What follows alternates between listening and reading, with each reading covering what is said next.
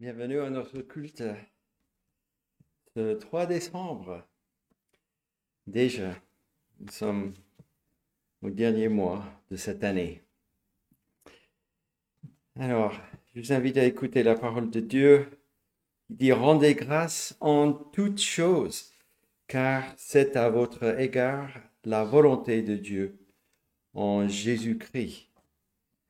Alors ça, ça vient de la dernière épître aux Thessaloniciens. Et c'est ce que nous allons faire. Nous allons rendre un culte à notre Dieu et rendez lui la gloire honorée. Et je vous invite à chanter le numéro 13 pour commencer.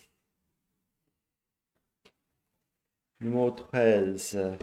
Quand battent des mains que tous les humains en cet heureux jour viennent tour à tour d'un chant solennel louer l'Éternel. Peuple, il vous faut craindre le Très-Haut, le grand roi qui peut faire quand il veut trembler, à savoir les plus puissants rois. Chantons.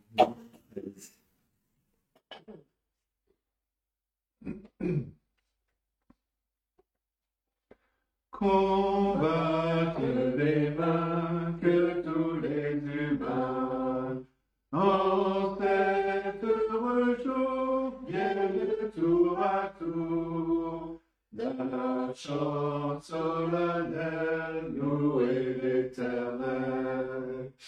Peuple, il vous faut craindre le Très-Haut, le grand roi qui peut faire quand il veut, trembler à sa voix les plus puissants rois. Par son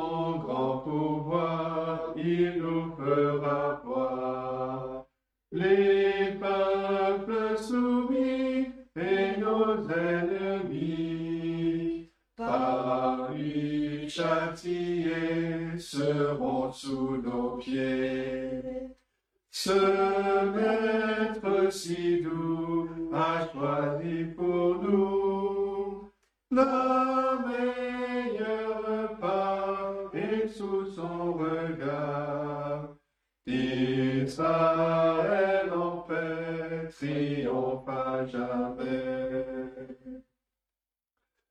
Peuple, le voici qui se montre ici, que pour l'honorer, que pour l'adorer, on aille au-devant du grand Dieu vivant. Chantez, donc chantez toutes ces bontés,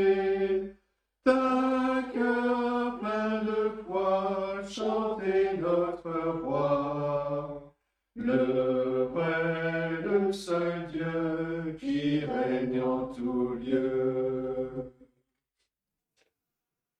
Nous dans la prière. Notre Dieu, notre Père céleste, nous te louons, nous te remercions pour euh, ce privilège d'être euh, réunis pour euh, t'adorer, pour te louer. Toi, le, le seul vrai Dieu, ce Dieu qui règne sur toutes choses, euh, ce Dieu qui a créé toutes choses par sa main puissante, ce Dieu qui euh, déroule euh, toute sa volonté continuellement comme un, tapis et ce,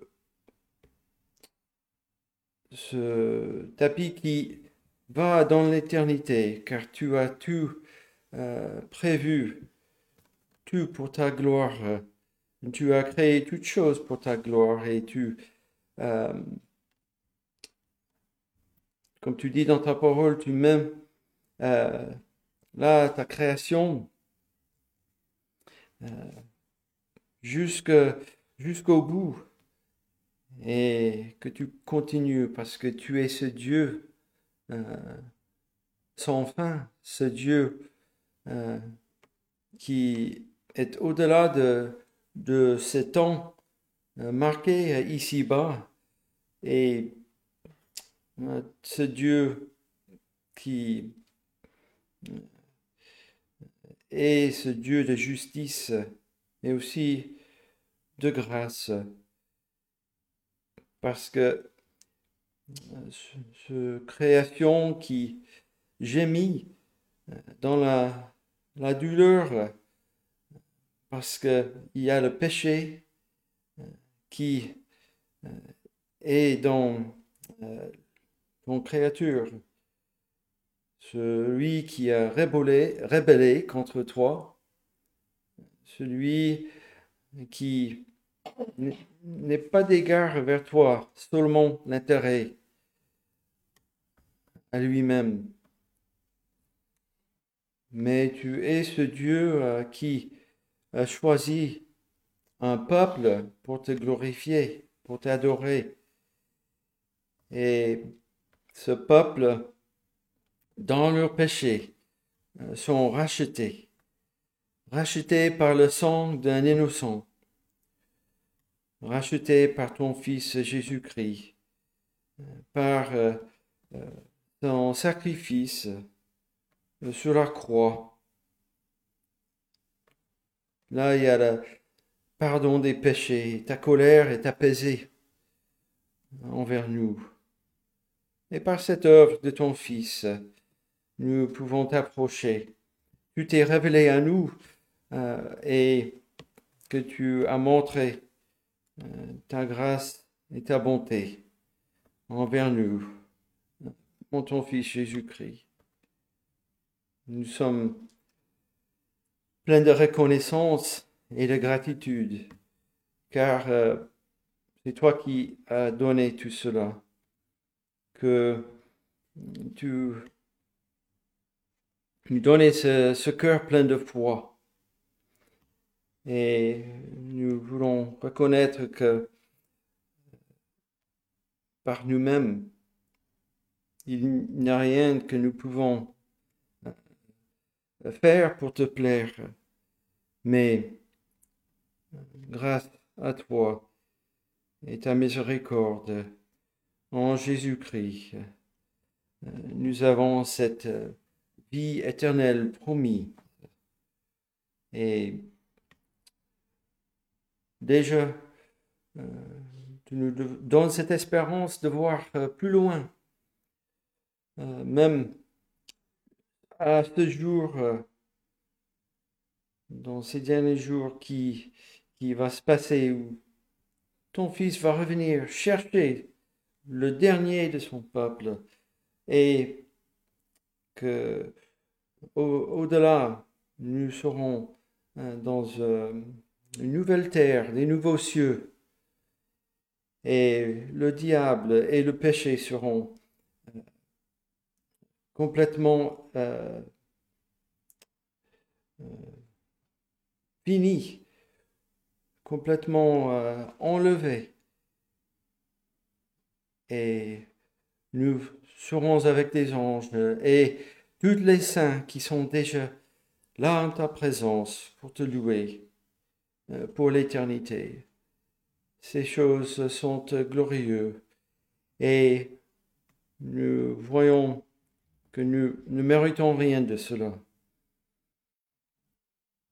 Nous demandons que tu nous aides par ton Esprit Saint à monter nos louanges à toi, hein, que tu aussi, que tu nous encourages par l'explication de ta parole, que, tu donnes l'onction de ton esprit à ton serviteur qui va ouvrir la parole pour l'expliquer, pour euh, euh, prêcher, pour proclamer, que ton esprit puisse euh, vraiment soulager, consoler nos âmes et de réveiller ceux que tu cherches, les âmes que tu connais d'avance pour euh, les dresser vers toi par euh, cette œuvre de ton Fils. C'est notre prière pour nous ce matin et notre prière pour toute ton Église, partout qui, qui se réunissent en ton nom pour annoncer l'Évangile de Jésus-Christ, le salut euh, par son œuvre. Nous demandons toutes ces choses en son nom. Amen. Je vous invite à ouvrir la parole de Dieu pour lire euh, un chapitre dans le dernier livre écrit par Moïse, le livre de Deutéronome. Deutéronome chapitre 8. Donc, Moïse et le peuple de Dieu se trouvent maintenant à, côté est du Jourdain avant de traverser. Et donc ce livre, ce sont les dernières exhortations par Moïse à son peuple. Et donc nous allons lire euh, la grande partie de ce chapitre euh, jusqu'au verset 18. Je ne voulais pas découper. Donc, Deutéronome, chapitre 8, verset 1. Vous observerez et vous mettrez en pratique tous les commandements que je vous prescris aujourd'hui, afin que vous viviez que vous multipliez et que vous entriez en possession du pays que l'Éternel a juré de donner à vos pères.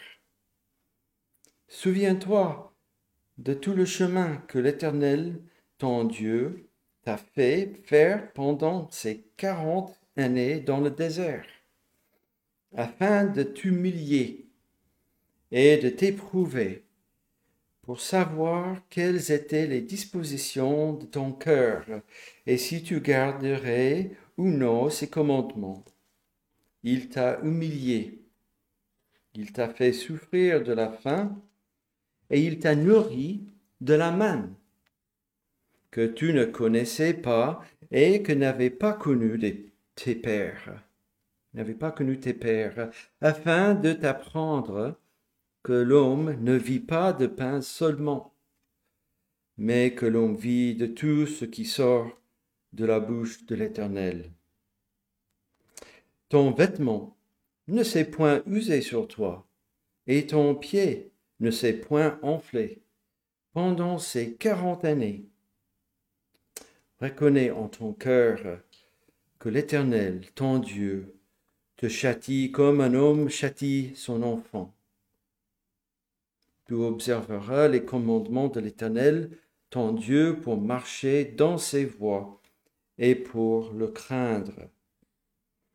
Car l'Éternel, ton Dieu, va te faire entrer dans un bon pays, pays de cours d'eau, de sources et de lacs, qui jaillissent dans les vallées et dans les montagnes, pays de fraumes, d'orge, de vignes, de figuiers et de grenadiers pays d'oliviers et de miel, pays où tu mangeras du pain avec abondance, où tu ne manqueras de rien, pays dont, euh, les pierres sont du fer et les montagnes duquel tu tailleras le rein. Lorsque tu mangeras et te rassasieras, tu béniras l'Éternel, ton Dieu pour le bon pays qu'il t'a donné. Garde-toi d'oublier l'Éternel, ton Dieu, au point de ne pas observer ses commandements, ses ordonnances et ses lois que je te prescris aujourd'hui. Verset 12, lorsque tu mangeras et te rassasieras, lorsque tu bâtiras et habiteras de belles maisons, lorsque tu verras multiplier ton gros et ton menu bataille, s'augmenter ton argent et ton or, et s'accroître tout ce qui est à toi. Prends garde que ton cœur ne s'enfle et que tu n'oublies l'Éternel, ton Dieu, qui t'a fait sortir du pays d'Égypte, de la maison de servitude, qui t'a fait marcher dans ce grand et affreux désert, où il y a des serpents brûlants et des scorpions dans, les, dans des lieux arides et sans eau, et qui a fait jaillir pour toi de l'eau du rocher le plus dur, qui t'a fait manger dans le désert la manne inconnue à tes pères, afin de t'humilier et, et de t'éprouver, pour te faire ensuite du bien. Garde-toi de dire en ton cœur, Ma force et la puissance de ma main m'ont acquis ces richesses. Souviens-toi de l'Éternel, ton Dieu, car c'est lui qui te donnera de la force pour les acquérir, afin de confirmer, comme il le fait aujourd'hui, son alliance qu'il a jurée à tes pères. Et jusque-là, la lecture de la parole est euh, mercredi dernier, on avait écouté une un prédication qui parlait justement que euh, dans l'épreuve, dans l'adversité, dans nos vies, c'est Dieu qui, en fait, utilise ces choses pour l'enfant de Dieu, pour euh, l'exercer, pour la fortifier. et euh, c'est pas pour nous détruire, mais en fait, c'est le contraire. Et lorsque je pensais à ces, temps de fin d'année où euh, les fêtes, comme le fête de mon pays, euh, journée des actions de grâce, on dit en, français, euh, on veut exprimer notre gratitude à Dieu et souvent, c'est la gratitude qui vient dans l'adversité, dans les épreuves. Et on pense que quand tout va bien, il y a la paix et la prospérité quand on va exprimer notre gratitude à Dieu. Mais comme Moïse dit, euh, c'est souvent euh, pas le cas. Euh, au verset 17, quand tout va bien, garde-toi de pas dire en ton cœur que ma force euh, et la puissance, c'est moi, ça vient de moi, et pas Dieu, n'est-ce pas? Et nous avons cette euh, tendance euh, dans le cœur humain de dire, en fait, oui, c'est moi qui ai fait ces choses, c'est, moi qui a acquis les richesses et la prospérité. Et en fait, euh, je dis merci à personne. En fait, la prospérité emmène l'ingratitude plutôt que la gratitude. Et notre société même nous dit que euh, pourquoi être reconnaissant pour ce que je mérite, pour ce que euh, j'ai le droit, Hmm, ça, c'est vraiment euh, ce que le cœur euh, insensé dit, n'est-ce pas? Et on a tendance à, dire merci pour rien, parce que c'est moi qui l'a fait, n'est-ce pas? Moïse dit ça au peuple de faire attention et de souvenir de l'Éternel et son alliance qu'il a déjà mentionnée ici. Cette alliance euh, jurée euh, au Père et cette alliance, bien sûr, qui est en Jésus-Christ pour le salut euh, de, de ce peuple que Dieu a appelé. Alors, je vous invite à chanter le numéro 49 maintenant.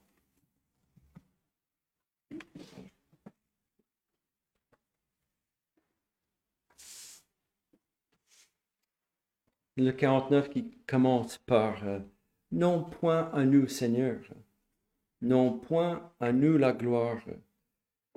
Gloire au nom trois fois saint qu'on adore à genoux. Donc, chantons. Non point à nous, Seigneur. 49.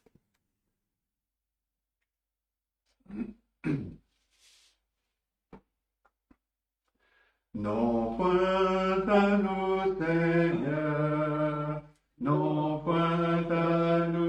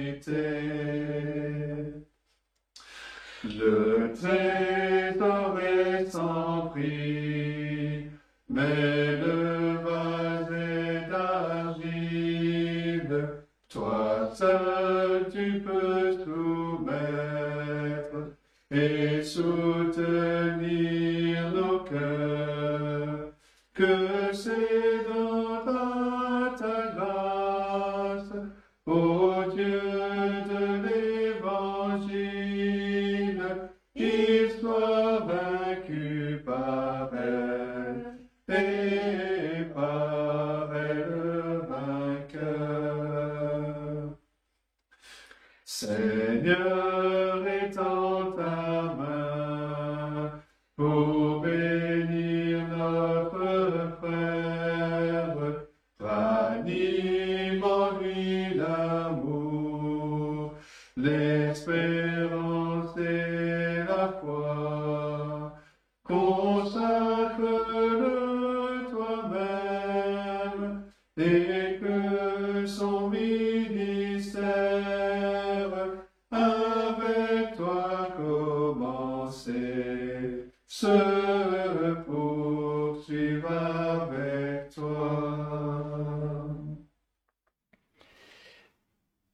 nous allons lire un passage dans le Nouveau Testament, dans les Actes. Dans les Actes, le chapitre 14.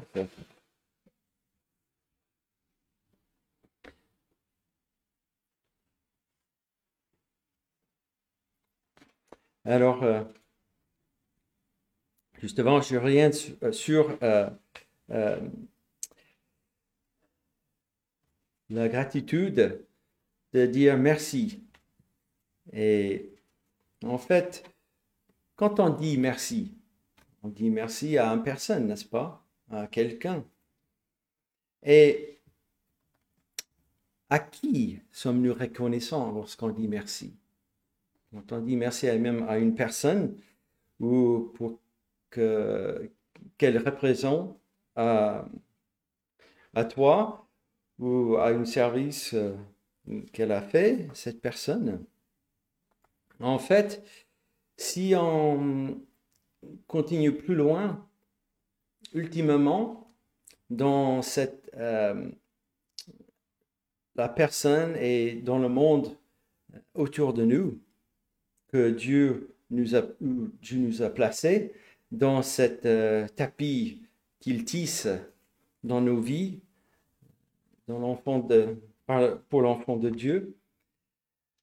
Ultimement, ultimement, quand on dit merci, on dit merci à Dieu, à notre Créateur.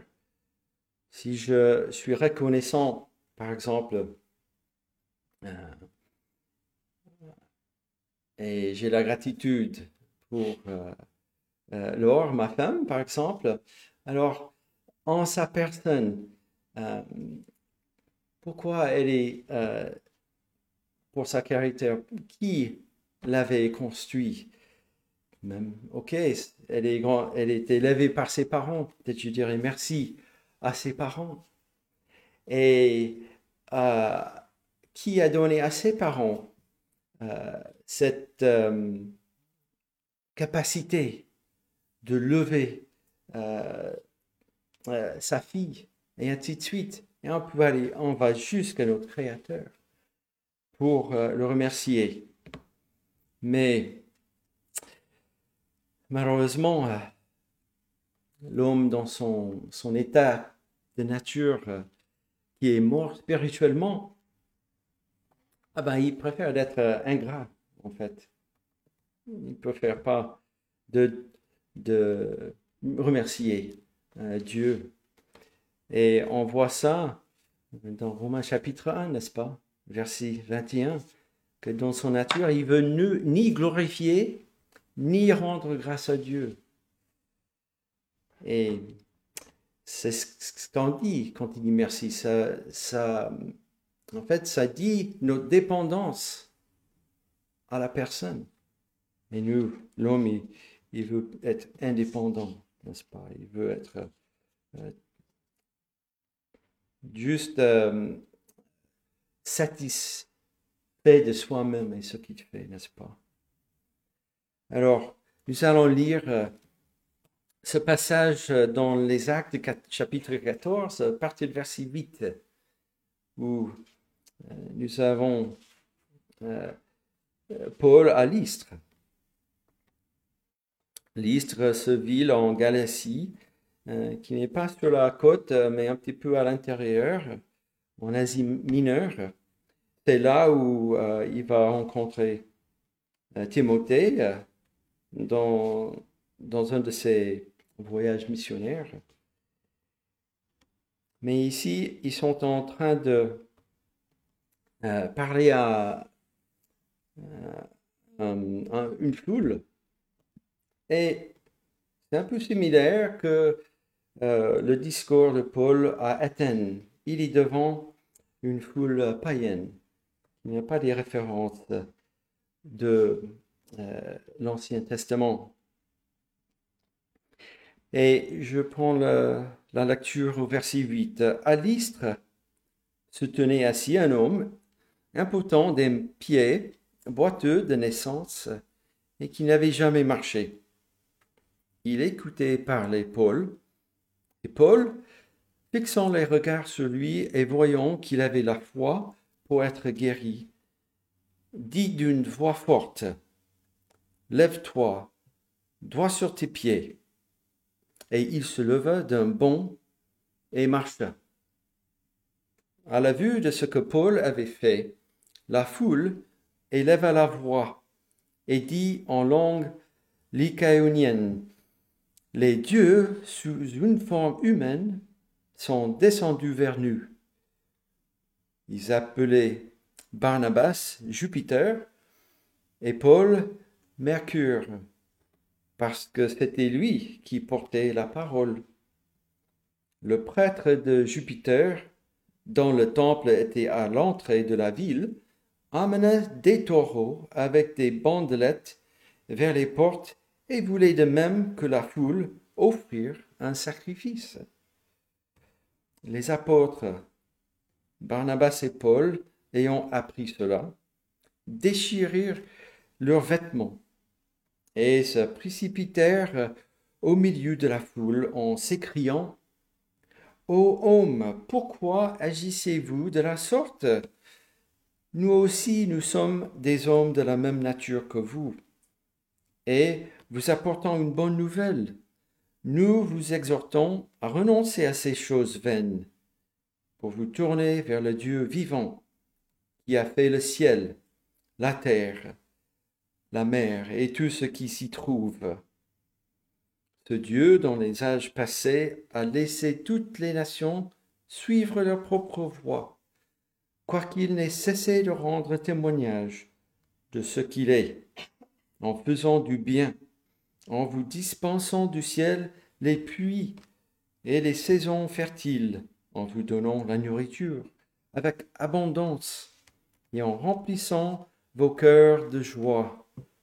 À peine purent-ils, par ces paroles, empêcher la foule de leur offrir un sacrifice. Et donc voilà, l'homme dans son péché, dans son mort spirituel, il veut rendre sa gratitude euh, à, à l'homme à ce qu'il voit, mais il ne voit pas euh, Dieu, le vrai Dieu. Il leur a donné ces choses. Je vous invite à chanter un dernier cantique avant le, message. C'est le 47.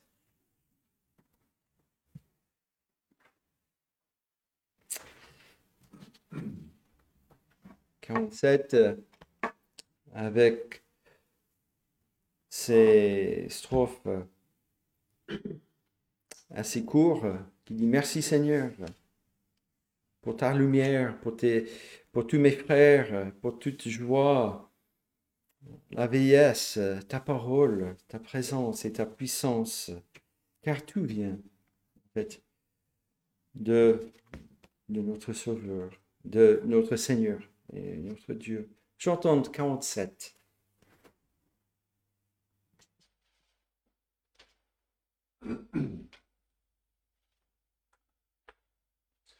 Merci Seigneur pour ta lumière, merci pour tous les clairs matins. Merci d'entendre ma prière, d'être mon soutien.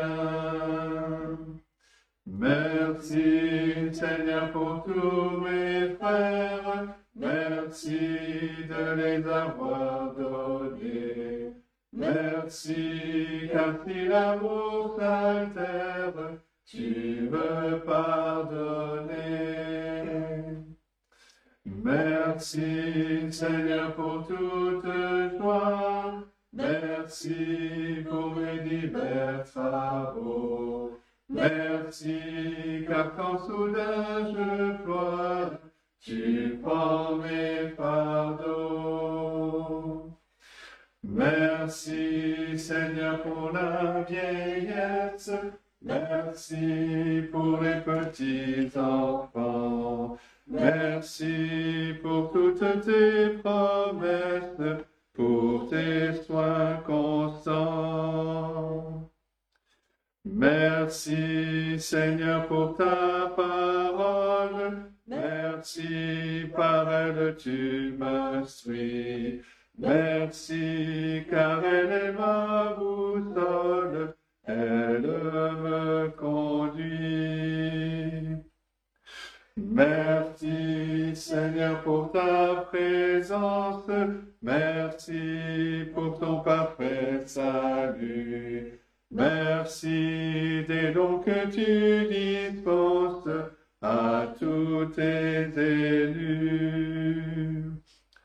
Merci Seigneur pour ta puissance, merci de nous donner l'esprit. Merci pour ton amour immense qui partout nous suit.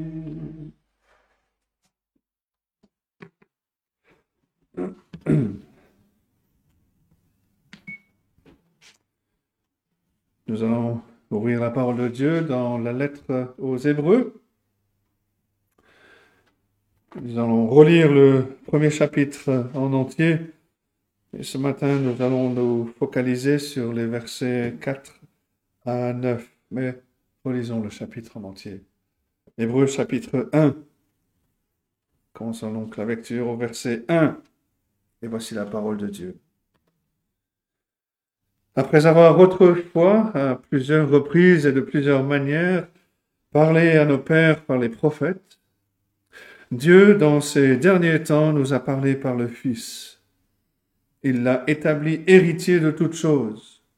Par lui, il a aussi créé l'univers. Le Fils est le reflet de sa gloire et l'empreinte de sa personne, et il soutient toutes choses par sa parole puissante. Il a fait la purification des péchés et s'est assis à la droite de la majesté divine dans les lieux très hauts. Il est devenu d'autant supérieur aux anges qu'il a hérité d'un nom plus excellent que le leur. Car auquel des anges Dieu a-t-il jamais dit, Tu es mon fils, je t'ai engendré aujourd'hui Et encore, je serai pour lui un père et il sera pour moi un fils. Et de nouveau, lorsqu'il introduit dans le monde le premier-né, il dit que tous les anges de Dieu l'adorent. De plus, il dit des anges, il fait de ses anges des esprits et de ses serviteurs une flamme de feu. Mais il a dit au Fils, Ton trône, ô Dieu, est éternel. Le sceptre de ton règne est un sceptre d'équité. Tu as aimé la justice et tu as haï l'iniquité. C'est pourquoi, ô Dieu, ton Dieu t'a oint d'une huile de joie au-dessus de tes collègues. Et encore, toi, Seigneur, tu as au commencement fondé la terre, et les cieux sont l'ouvrage de tes mains. Ils périront, mais tu subsistes. Ils vieilliront tous comme un vêtement. Tu les rouleras comme un manteau, et ils seront changés. Mais toi, tu restes le même, et tes années ne finiront point. Et auquel des anges a-t-il jamais dit, Assieds-toi à ma droite, jusqu'à ce que je fasse de tes ennemis ton marchepied Ne sont-ils pas tous des esprits au service de Dieu, envoyés pour exercer un ministère en faveur de ceux qui doivent hériter du salut? Et jusque-là, la parole de Dieu. Beaucoup de personnes sont fascinées par les anges si on va dans une librairie locale, on va trouver une quantité de livres, quantité d'objets, de babioles euh, qui célèbrent ces créatures euh, ailées dans les, médias, sur le net. On peut voir euh, des témoignages de personnes qui affirment avoir rencontré des anges ou entendu des anges qui proclamaient un message d'amour d'un Dieu qui ne juge personne. C'est très loin de la présentation biblique des anges, qui sont tout sauf des avocats d'un Dieu moralement lâche, moralement tolérant. Notre époque est intéressée par les anges parce qu'ils semblent, semblent nous offrir l'accès aux bénédictions célestes sans avoir à traiter directement avec Dieu lui-même. Mais notre, époque, n'est pas la seule euh, où les gens ont adopté des attitudes fausses ou inappropriées envers les anges. Euh, parmi beaucoup de juifs au premier siècle, euh, il y avait un accent malsain sur les anges, en partie à cause de, des excellentes choses qui sont dites à leur sujet dans les Écritures. Et bien que les anges ne doivent pas être considérés comme étant sans importance et ne doivent pas non plus occuper une place inappropriée dans notre vie ou dans notre culte. La principale raison pour laquelle l'auteur de cette lettre aux Hébreux avait besoin de souligner la supériorité du Seigneur Jésus-Christ sur les anges est probablement l'association euh, des anges avec l'ancienne alliance qui a été donnée au mont Sinaï. Dans, le chapitre suivant, Hébreu chapitre 2, verset 2, on voit un exemple de cet enseignement où il est dit que la loi a été donnée, a été annoncée par les anges. Et dans Acte 7, verset 53, Étienne, lors de son discours avant euh, sa mise à mort, euh, dit ceci, dit, vous qui avez reçu la loi d'après les commandements d'anges, et donc, il semble y avoir un soutien euh, pour euh, euh, cet enseignement. Mais en disant que le Seigneur Jésus-Christ est supérieur aux anges, l'auteur veut souligner à nouveau la supériorité de la nouvelle alliance sur l'ancienne. Et donc, dire à ses lecteurs la folie de se détourner de l'évangile. Et il fait ce point au moyen de sept citations dans, euh, de l'Ancien Testament. Et on voit ce, schéma se répéter tout au long de cette lettre aux, aux, aux Hébreux. L'auteur nous donne un, un exemple euh, dans l'autorité qu'il accorde aux Écritures. Il s'appuie sur l'Écriture.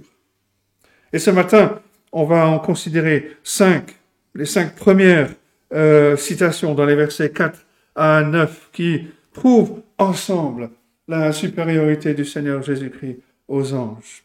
Et le premier grand point, le Seigneur Jésus-Christ est supérieur aux anges à cause d'un nom plus excellent.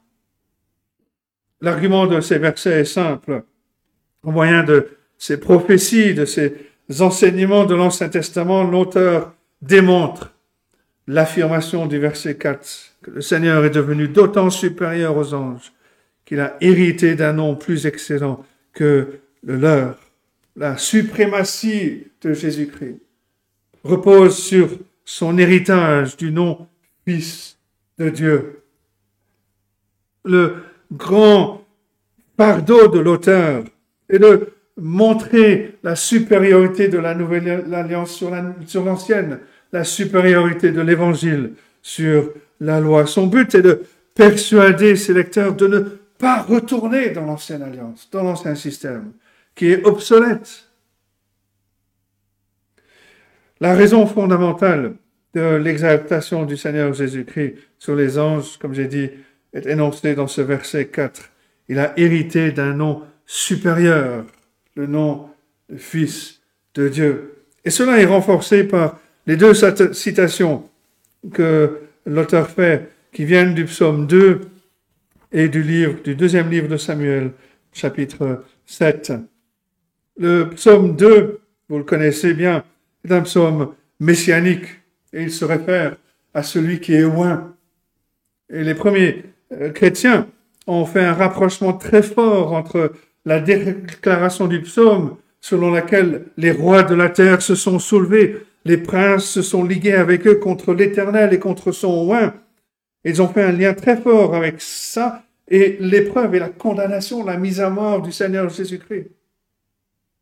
Le plus important pour nous est le verset qui est cité dans ce passage, c'est le verset 7 du psaume 2. L'Éternel m'a dit, tu es mon fils, je t'ai engendré aujourd'hui. Bien sûr, cela soulève la question de savoir quand le Seigneur Jésus-Christ a-t-il hérité de ce nom Fils de Dieu, comme le dit le verset 4, ou quand il a été engendré comme Fils de Dieu, le verset 5 qui cite le psaume 2. Après tout, il est, il est le, seul Fils de Dieu engendré avant euh, toute la création. Euh, C'était le but de, de ce verset de Jean 3,16. Dieu a tant aimé le monde qu'il a donné son Fils unique, afin que quiconque croit en lui ne périsse point, mais qu'il ait la vie éternelle. Alors en quoi le Seigneur Jésus-Christ a-t-il hérité du nom de Fils de Dieu?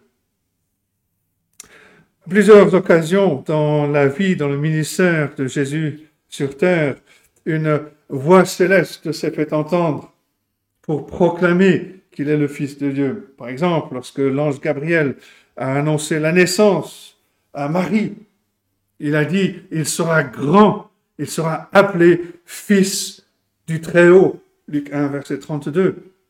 Et certains commentateurs concluent que c'est dans son incarnation que Jésus a été nommé, déclaré Fils de Dieu. Plus loin, lorsque le Seigneur Jésus-Christ a été baptisé par Jean-Baptiste, la voix de Dieu a été entendue de la même manière.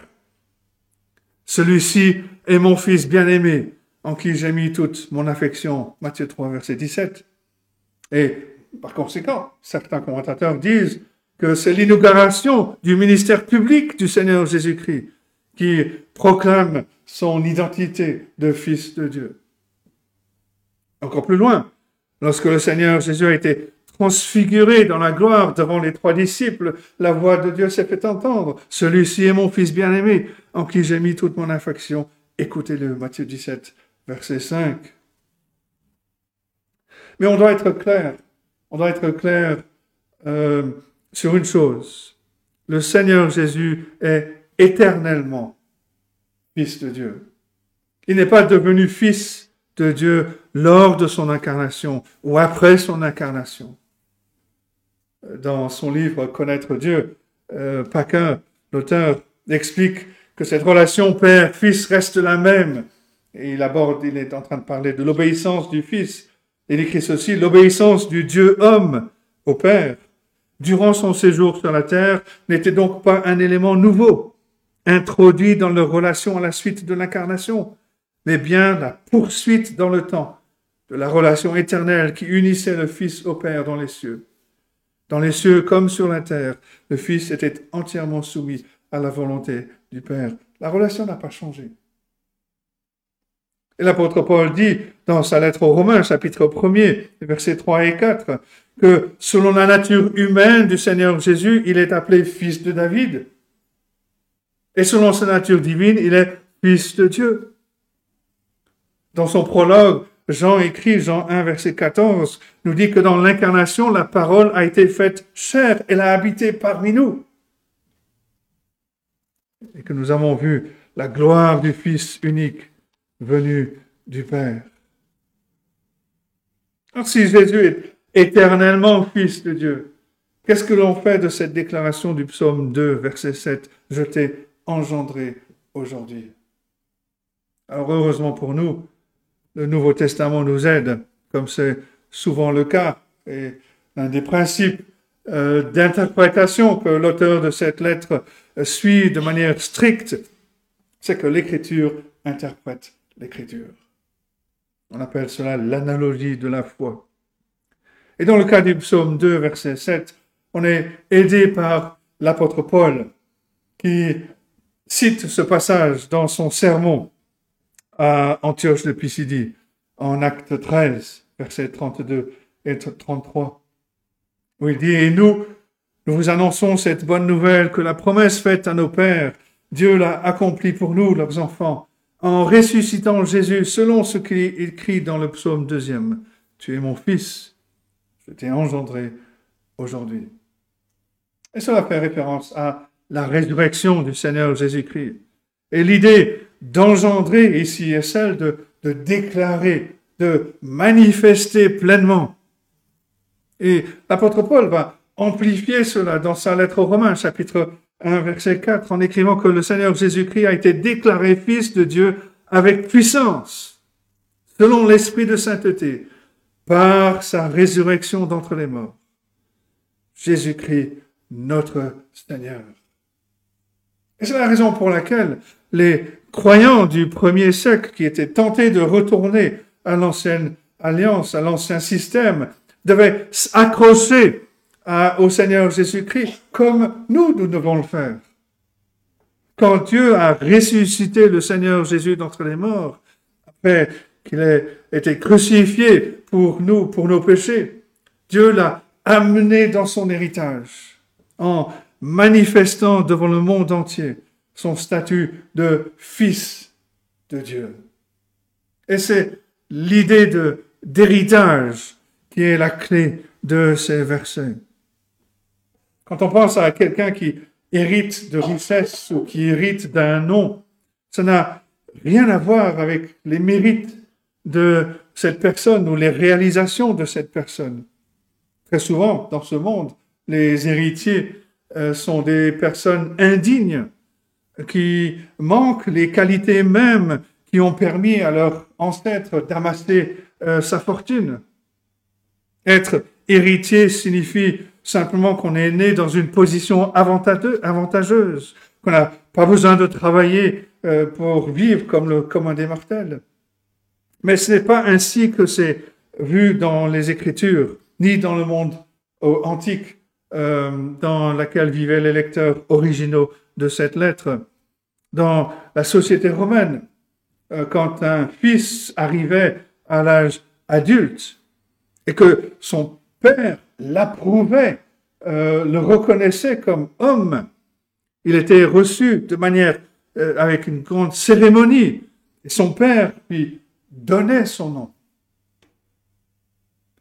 Et c'est cette idée dans la résurrection du Seigneur Jésus-Christ, en le ressuscitant d'entre les morts, Dieu a donné l'approbation finale à celui qui avait parfaitement accompli la loi, à celui qui avait enduré la croix en obéissant parfaitement à son Père. Il lui a conféré le nom de Fils de Dieu avec la signature divine, surnaturelle euh, du Père. Dans le monde antique, les fils euh, entraient inévitablement dans euh, l'occupation, dans les affaires de leur père. Aujourd'hui, c'est très peu le cas. Mais à cette époque, être un fils, c'était ça. C'était entrer dans les affaires du père. Être accepté et approuvé comme fils signifiait toutes ces choses. Signifiait l'approbation, la reconnaissance, l'héritage, l'aptitude à apprendre les affaires du Père. Le commentateur écrit, la résurrection de Jésus-Christ établit la doctrine de la divinité de notre Seigneur.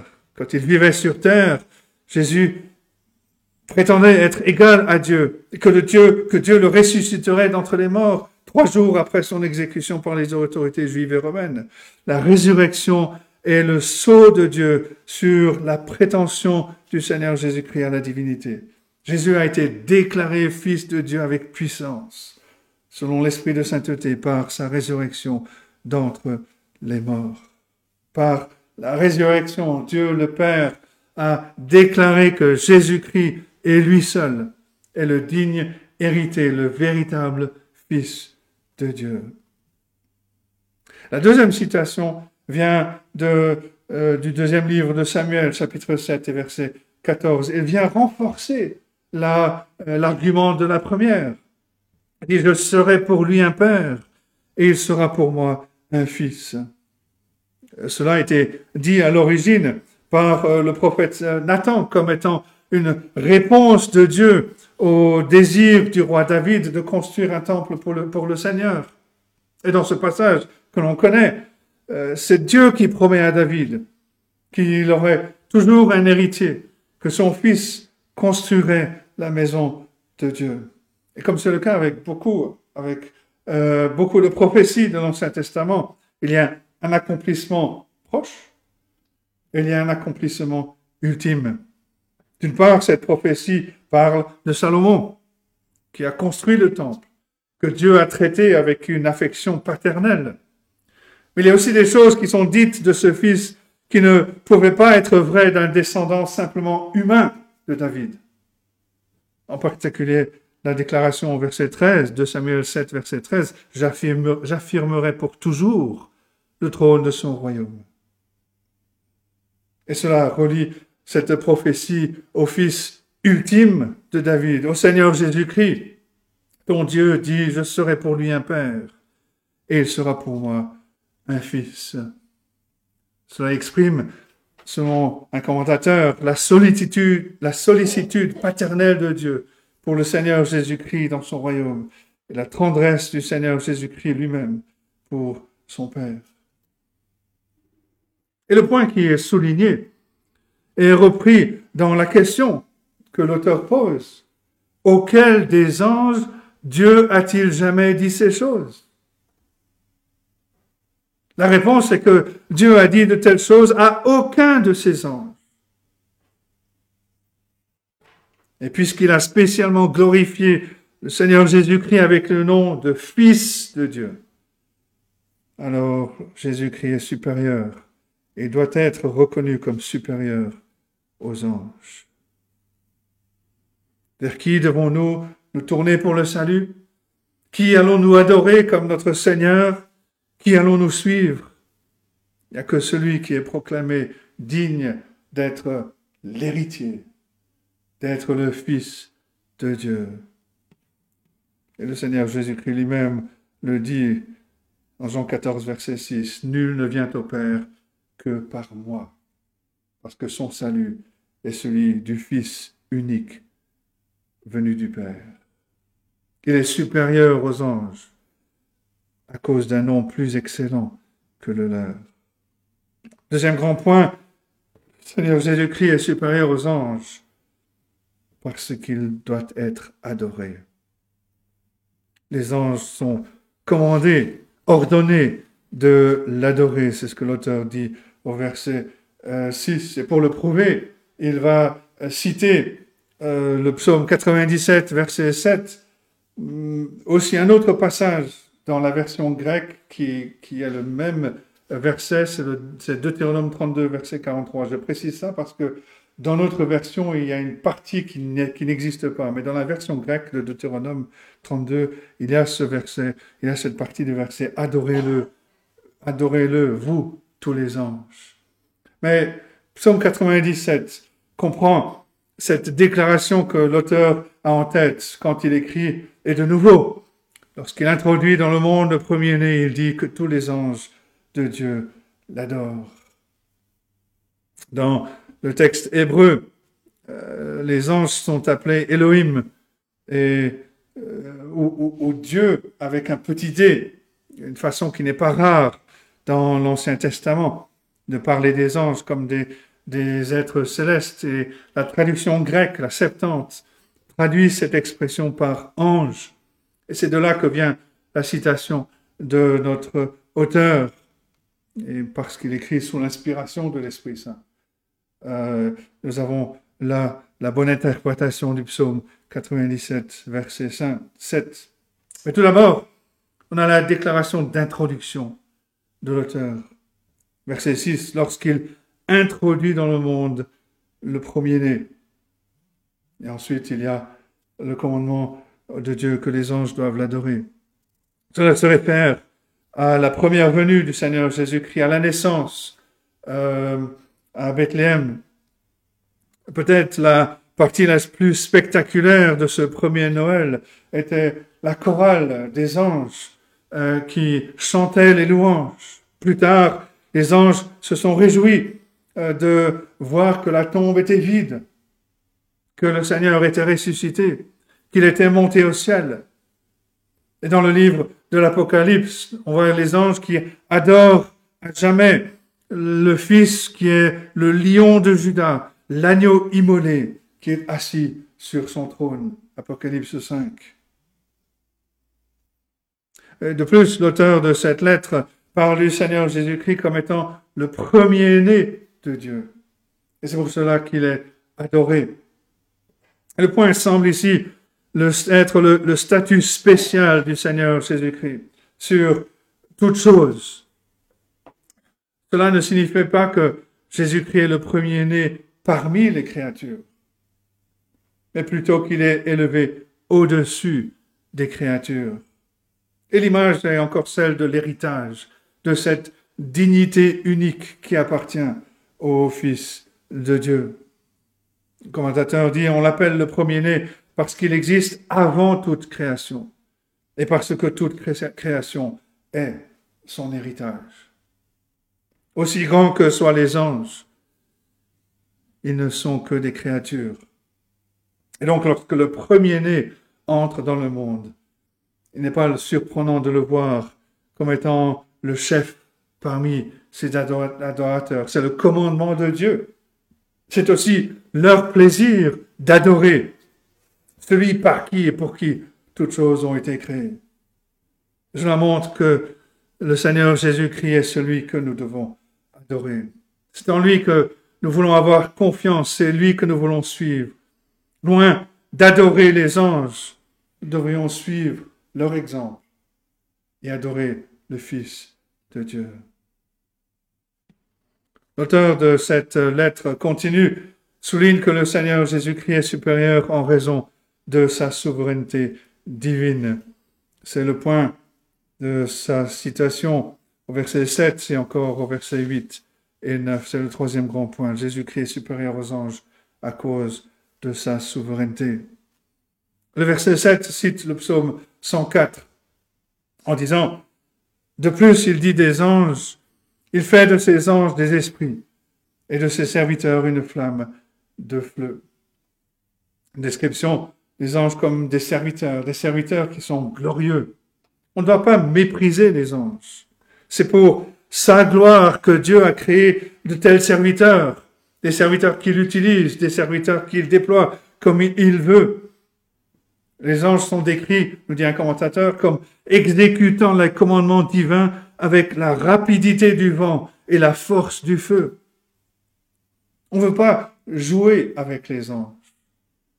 Bien que leur gloire soit inférieure à celle du Fils, c'est quand même une gloire qui est considérable partout où ils apparaissent dans la Bible. Ils font peur aux hommes.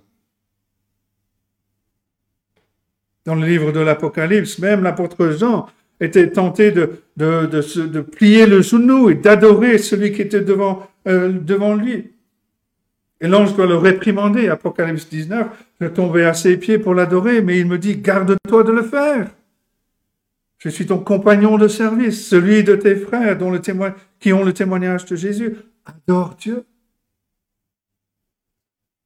Aussi grand, aussi puissant, aussi glorieux que soient les anges, ils exercent leur ministère pendant que le Seigneur Jésus-Christ est assis sur son trône.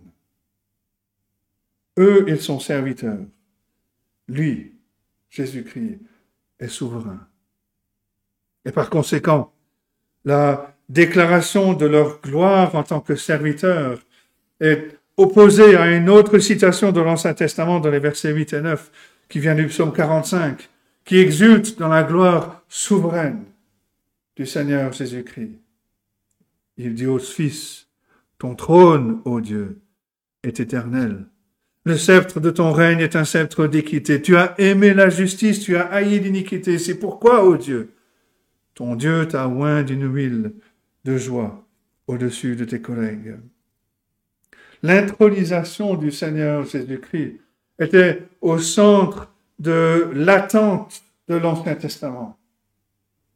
Ce thème commence dans ces passages du psaume 2 et de 2 Samuel 7 que l'auteur a déjà cités, mais il continue tout au long de l'Ancien Testament. Ésaïe a fondé l'espérance de sa génération sur la promesse d'un sauveur. Ésaïe 9, versets 5 et 6, car un enfant nous est donné, un fils, car un enfant nous est né, un fils nous est donné, la domination reposera sur son épaule, on l'appellera admirable, conseiller, Dieu puissant, Père éternel, prince de la paix donner à, l'empire de l'accroissement et une paix sans fin au trône de David et à son royaume, l'affermir et le soutenir par le droit et par la justice dès maintenant et à toujours. Voilà ce que fera le zèle de l'Éternel des armées. Et c'est ce que l'ange euh, a dit à Marie, qu'il accomplirait par le Fils qui, allait naître. Luc 1, verset 32. Il sera grand, il sera appelé fils du Très-Haut. Le Seigneur Dieu lui donnera le trône de David, son père. Il régnera sur la maison de Jacob éternellement et son règne n'aura point de fin. Luc 1, 31 et 30, euh, Luc 1, 32 et 33. Et tout cela est annoncé dans ces merveilleuses lignes du psaume 45. Le psaume 45, c'est un psaume nuptial qui représente une épouse royale qui se préparait, qui se prépare à se marier avec, euh, le roi. Toute resplendissante est la fille du roi dans l'intérieur du palais. Elle porte un vêtement tissé d'or. Elle est présentée au roi, vêtue de ses habits brodés. Nous sommes, commence par euh, euh, des paroles qui expriment le battement de son cœur. L'épouse célèbre la, la, belle allure de son, roi, sa splendeur royale, sa majesté, sa force puissante, la dignité de sa cause. Psaume 45, les versets 2 à 6.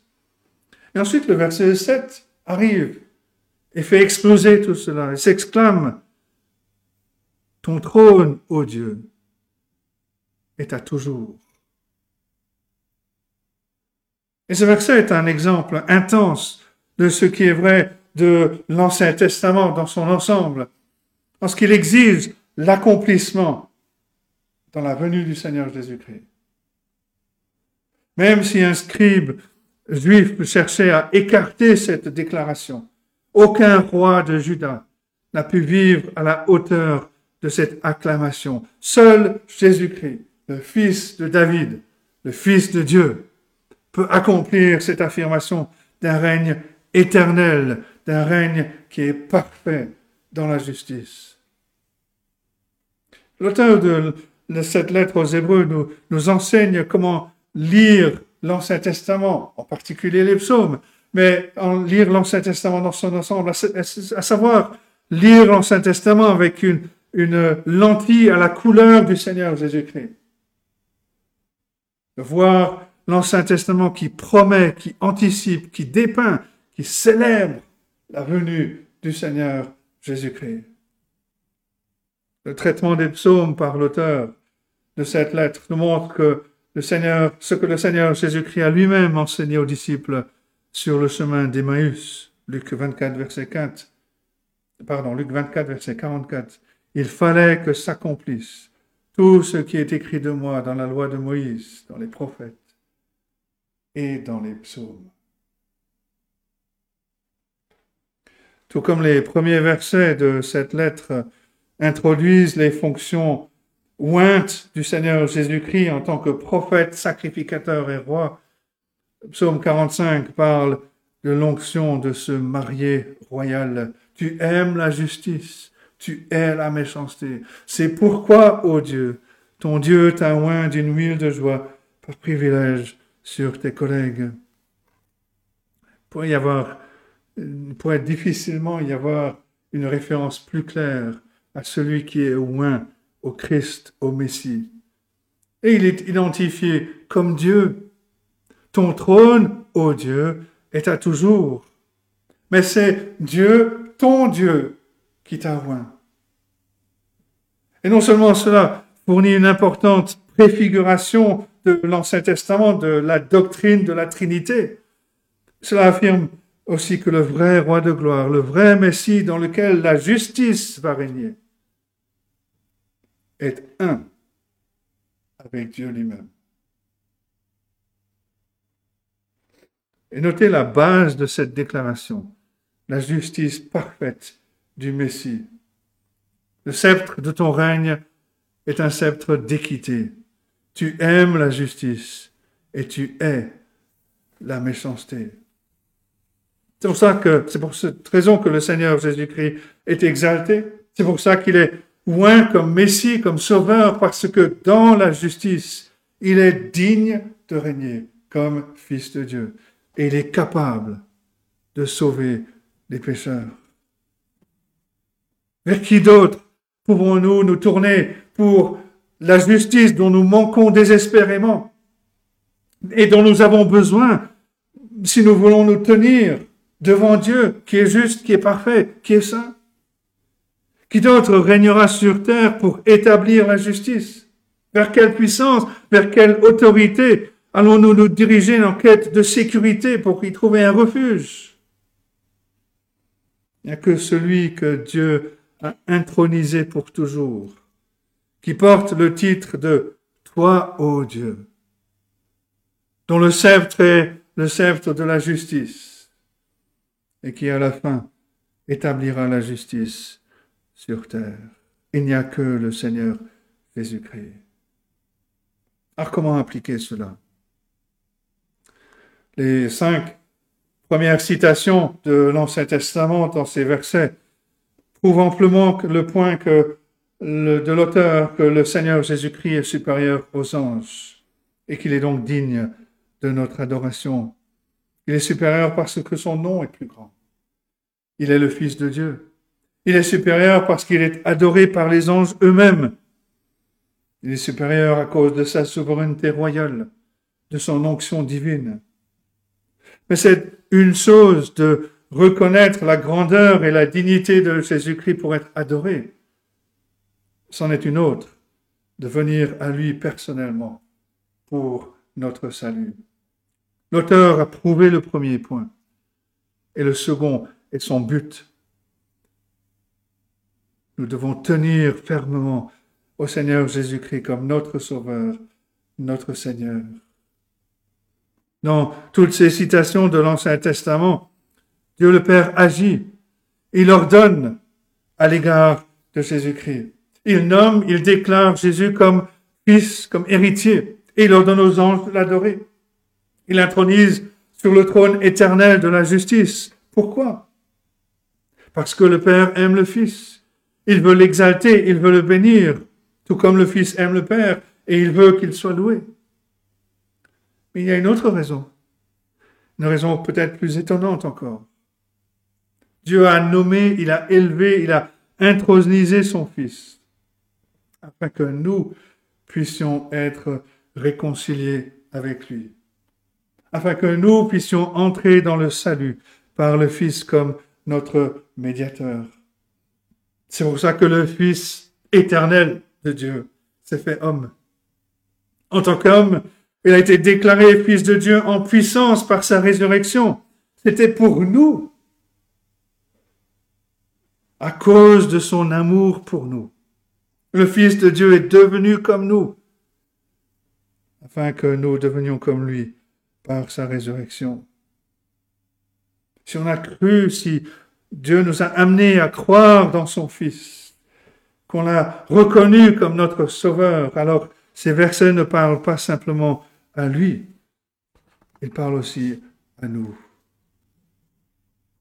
Dans notre cœur, on entend cette voix de Dieu nous dire ces paroles précieuses, ces paroles chères. Tu es mon fils. Je t'ai engendré aujourd'hui. Et pour toujours, on pourra appeler Dieu notre Père, avec la sécurité, avec les soins, avec les privilèges d'un enfant bien-aimé en Christ. On lit au verset 6 que le Seigneur Jésus est appelé le premier-né. Puis on réalise que ce que l'apôtre Paul a écrit en Colossiens 1, verset 18, le Seigneur Jésus-Christ n'est pas simplement le premier-né de la création, mais que dans sa résurrection, il est le premier-né d'une nouvelle création à laquelle nous appartenons par la foi en lui. Et en Romains chapitre 8, verset 29, l'apôtre Paul écrit que nous sommes prédestinés à être semblables à l'image de son Fils, afin que son Fils soit le premier-né de beaucoup de frères. Le Seigneur Jésus est le premier-né d'une nouvelle race dans sa résurrection. Nous sommes frères et sœurs par la foi en lui. Et enfin, le verset 9 parle de Dieu qui a oint son Fils sur le trône d'une huile de joie au-dessus de tes collègues. D'autres versions parlent au-dessus de tes compagnons. Et nous sommes parmi ces compagnons. Par sa justice, le Seigneur Jésus-Christ a gagné un royaume. Nous sommes membres de ce royaume. Un jour, nous régnerons avec lui comme ses compagnons bénis, pour toujours, à jamais. Sa joie, sa justice sont les bénédictions qu'il donne à ses sujets royaux. C'est ce que le prophète Isaïe avait annoncé en parlant du Seigneur Jésus-Christ, loin de l'œuvre qu'il allait accomplir. Isaïe 61, versets 1 à 3. L'Esprit du Seigneur, l'Éternel, est sur moi car l'Éternel m'a oint pour porter de bonnes nouvelles aux malheureux.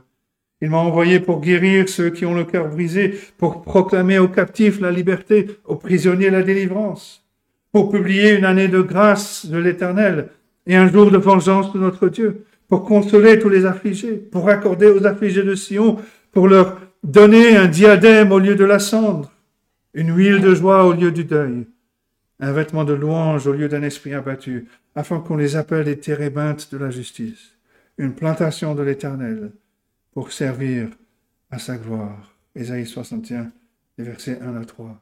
Un diadème au lieu de la cendre, une huile de joie au lieu du deuil, un vêtement de louange au lieu d'un esprit abattu, un peuple juste qui sert à la gloire du Seigneur. Tout cela vient de la bonté de notre roi, un roi qui est juste, qui est le premier-né de Dieu, qui est notre frère aîné. Ce sont des bénédictions qu'il donne à tous ceux qui se confient en lui. Le Seigneur Jésus-Christ est bien supérieur aux anges. Voilà les cinq premières citations de l'Ancien Testament qui soulignent cette supériorité du Seigneur Jésus-Christ. Et Dieu voulant, nous verrons les deux autres dimanche prochain.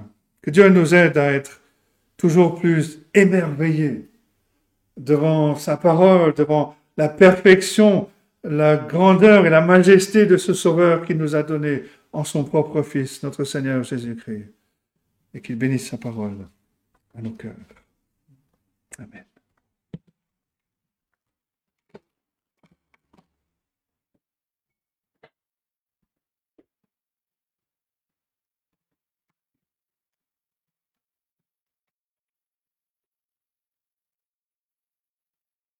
J'entends le numéro 111.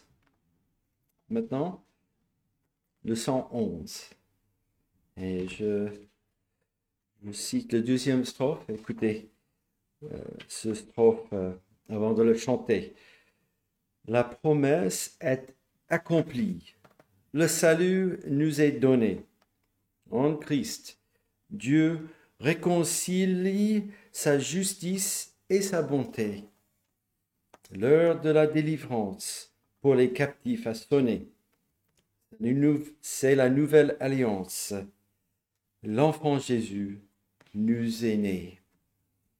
Donc chantons ce cantique de Noël, le 111.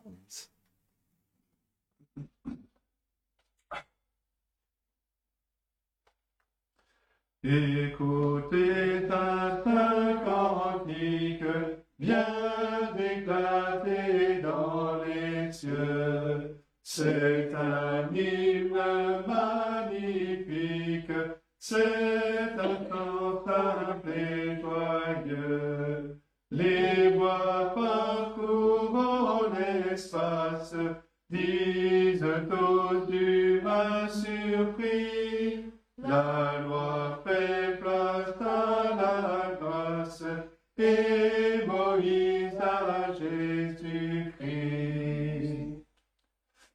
La